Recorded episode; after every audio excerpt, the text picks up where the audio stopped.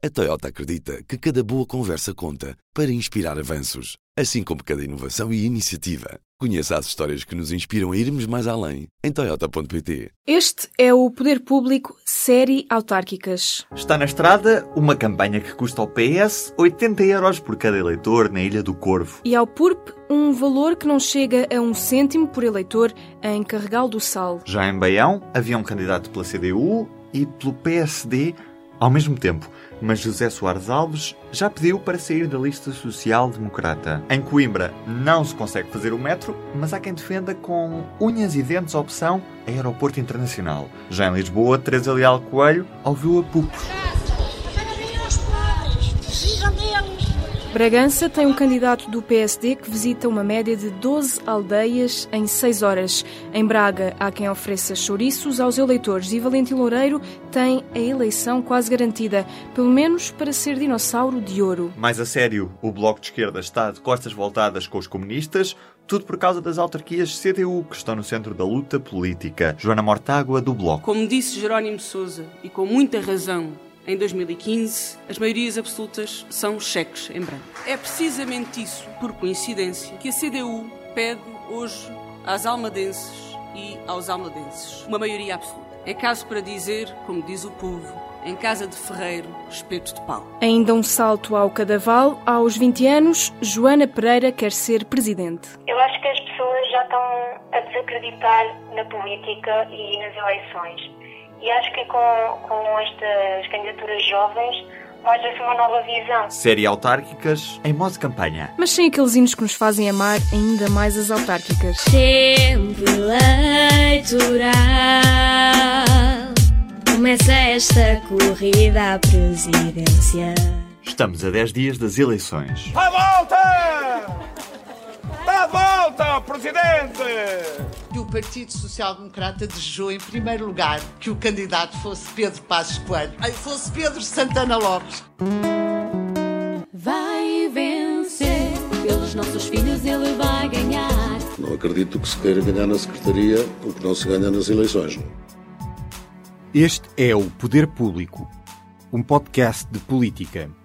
Especial autárquicas. A campanha está na estrada, mas em Lisboa anda devagar, devagarinho, à conta do trânsito, diz Assunção Cristas do CDS. O trânsito está um caos. Muito deste trânsito tem a ver com as opções que Fernando Medina, que a governação socialista, fizeram para a cidade. Teresa Leal Coelho já tem programa e apresentou-o num parque de estacionamento do bairro da Cabrinha, em Lisboa. Trimestralmente vamos dar conta nas freguesias e na Câmara Municipal do uso de cada tostão, de cada cêntimo. Um programa em que a palavra criar aparece 27 vezes, manter aparece 4, melhorar 5 vezes, reforçar 9 e reverter aparece apenas 2. Viramos à esquerda com o Fernando Medina, que promete mais 14 centros de saúde em Lisboa. E com uma sondagem que aponta para o fim da maioria absoluta socialista na capital, não há menções a uma geringonça na Câmara, mas há acusações a cristas. Nós estamos a falar de alguém que se candidata pela primeira vez, que enche a cidade de cartazes e de promessas, grande parte delas, aliás, vãs, sem capacidade de concretização. E o que já nos prometeu é que daqui a um ano vai encher a cidade exatamente com cartazes iguais com as promessas para o país, porque se quer candidatar ao Governo da República. Já a CDU compromete-se a reverter aquilo a que chama de caminho de desinvestimento da atual gestão municipal. João Ferreira. Há muita coisa que a Câmara nos últimos anos deixou de fazer, passou a pagar a privados para que o fizessem e que eram coisas que a Câmara podia ela própria fazer Exatamente. com garantia de qualidade e economia de recursos. Já o Bloco de Esquerda piscou o olho a Medina. Ricardo Robles, num som TSF. Se esses objetivos uh, forem muito concretos e muito bem delineados, se, se, mudarem o que tem sido a cidade de Lisboa nos últimos anos, melhorarem a vida das pessoas, com certeza que estamos disponíveis para isso. Sim. Esta semana, o telefone toca no Cadaval. É a história de uma candidatura jovem às eleições autárquicas. Joana Pereira tem 20 anos e candidata-se à Câmara Municipal do Cadaval pelo CDS. Joana, o que é que leva alguém com 20 anos e a estudar medicina a candidatar-se à presidência de uma Câmara? Eu acabei por aceitar o convite porque, de facto, os jovens do nosso Conselho, nos dias de hoje, não veem o Cadaval como um Conselho não evolui e pronto, é um conceito que está estagnado e que não oferece quaisquer oportunidades e perspectivas de futuro. E eu achei que a comunidade, também por ser uma jovem, conseguia mostrar essa perspectiva e fazer as pessoas mais velhas perceberem que é preciso uma nova visão para o nosso Conselho. Como é que entrou na política e porquê o CDS? Faço parte da Juventude Popular desde os meus 14 anos. Foi por um amigo também que me ofereceu essa oportunidade, mas foi com o que era a JP e eu aceitei, pronto, achei que se identificava comigo. Na sua lista, todos os candidatos às diferentes juntas de freguesia do Cadaval também são muito novos. Qual é a mais-valia de ser uma candidatura jovem? Sim, eu acho que é trazer novas ideias, uh, novas ambições e eu acho que as pessoas já estão a desacreditar na política e nas eleições. E acho que com, com estas candidaturas jovens mostra-se uma nova visão. Acho que é importante haver pessoas que não precisam da política, não dependem da política para a sua vida mas que veem como um serviço público, como um ato de solidariedade ou de serviço ao próximo. A Joana tem como slogan de campanha acreditar no futuro. Acha que os eleitores acreditam nos jovens? Eu acho que sim. Acho que a nossa candidatura foi muito bem recebida. Tivemos imensa gente a dizer que era isto que o Cadaval precisava, novas ideias, juventude, ambição. Portanto, eu acho que sim, acho que os jovens estão a ser muito bem recebidos. Na sua página de Facebook, a Joana diz que o Cadaval precisa de dinamismo. Que dinamismo é esse? O Cadaval não tem atividades, uh, sobretudo para os jovens, mas de uma forma mais abrangente, nós temos uh, imensas, imensas oportunidades. Temos uma Serra do Monte Junto em que podemos desenvolver, uh, por exemplo, no nosso programa, temos a ideia de fazer clubes de BTT e de montanhismo para os jovens, atividades de continuidade que os levem a fazer parte de alguma coisa, uma equipa, um grupo e que os ajudem também na integração, uh, nos tempos livres após a escola. Uh, não sei, uh, pensamos também em grupos, atividades na biblioteca, coisas que consigam pôr os jovens integrados na sua terra e que não tenham necessidade de ir para os conselhos vizinhos para, sei lá, ir ao cinema, para ir a festas, para ir a qualquer tipo de atividades. Qual é o seu objetivo para 1 de outubro? Ser eleita vereadora ou ganhar a Câmara? O meu objetivo é fazer o melhor resultado possível. Claro que nós temos um, um bom presidente da Câmara e esta candidatura foi mesmo para mostrar uh, as falhas do último mandato. Portanto, eu acho que se fosse eleita como vereadora, uh, seria um ótimo resultado. Quais é são as falhas do último mandato para ti? Uh, lá está, aquilo que acabámos de falar, a falta de aposta nos jovens, foi tudo muito centrado, se calhar, em infraestruturas pouco em atividades, em ouvir as pessoas e perceber aquilo que elas querem. Para terminar, Joana, prevê um bom resultado do CDS nestas autárquicas? Eu acho que sim, acho que o CDS apostou, apostou muito nestas autárquicas e tem bons candidatos e eu acho que vai ter um bom resultado. Obrigada, Joana. A candidatura do CDS à Câmara do Cadaval tem um orçamento de 1.500 euros. Há quem pague muito por poucos eleitores. No Corvo, eleitores são 349. O PS prevê despesas de 27.874 euros. E da campanha faz parte, por exemplo, esta sexta-feira, o comício ao som de Tita e as suas bailarinas. O Partido Trabalhista Português tem orçamentos de apenas 200 euros para concorrer a 12 autarquias, entre elas Lisboa, Almada ou Louros.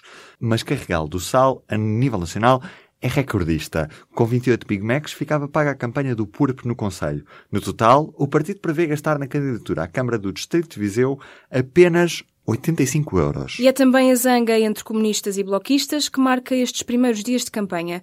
Ou melhor, é quase uma espécie de troca de acusações. Esta semana, o secretário-geral do PCP acusou o Bloco de Esquerda de irresponsabilidade por atacar o poder local. Isto porque Catarina Martins disse que houve um silêncio cúmplice por parte dos autarcas enquanto se destruíram os serviços públicos durante os anos da Troika. Aos que, por ignorância ou verbalismo, atiram pedras para o ar, virem agora culpar as autarquias e os autarcas por aquilo que aconteceu é, no mínimo, injusto e irresponsável. Já num comício em Gondomar, a líder do Bloco respondeu a Jerónimo. Eu critiquei autarcas que se calaram perante as maldades da Troika. Jerónimo de Sousa tomou-lhes as dores, não percebo bem porque decidiu atacar o Bloco de Esquerda. Nós temos outros adversários e temos também caminhos convergentes para fazer juntos. Catarina Martins continuou e apontou o dedo ao PCP num outro comício em Almada, um conselho governado com uma maioria absoluta dos comunistas. Quando sabemos as escolhas que aqui foram feitas, o que aconteceu ao longo dos anos, quem daqui acha que uma maioria absoluta será capaz de acabar com a precariedade nas autarquias, nas juntas de freguesia, se não foi capaz de o fazer até agora? No Porto, Rui Moreira prestou contas. Das 22 propostas que fez há quatro anos, só uma, diz, não avançou. Perante outros programas que nós temos conhecido no país, se calhar se tivéssemos cumprido uma delas até devíamos ficar honrados. Mas será sério dizer que só cumprimos uma delas? Mas há contas diferentes para cada candidato. Os sons são da RTP. Como para nós, cumprir promessas não é fazer projetos, é fazer as obras, apresentar uh, os projetos no terreno para que os portuenses possam beneficiar deles. Uh, mantemos que, de facto, cumprir das promessas cumpriu uma uh, e há 15 que não saíram de papel. Está tudo em curso mas nada ainda saiu do papel.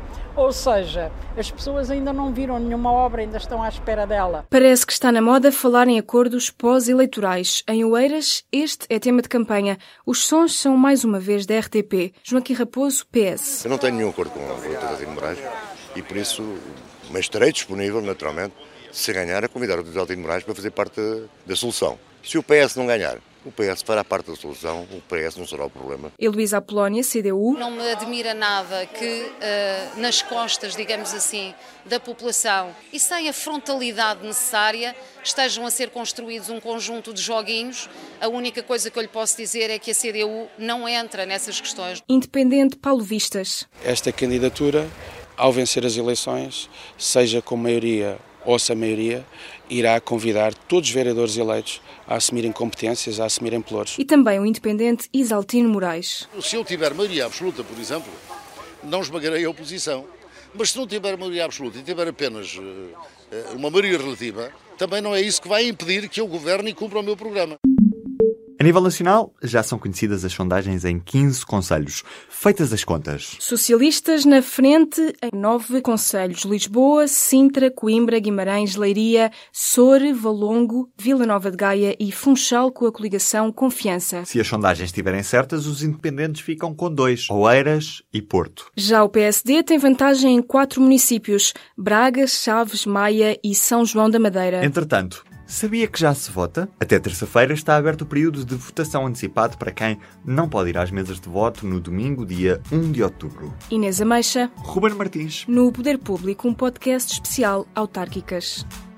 Pode subscrever os podcasts do Público no iTunes, SoundCloud e aplicações móveis. O público fica no ouvido. A Toyota acredita que cada boa conversa conta para inspirar avanços, assim como cada inovação e iniciativa. Conheça as histórias que nos inspiram a irmos mais além em Toyota.pt.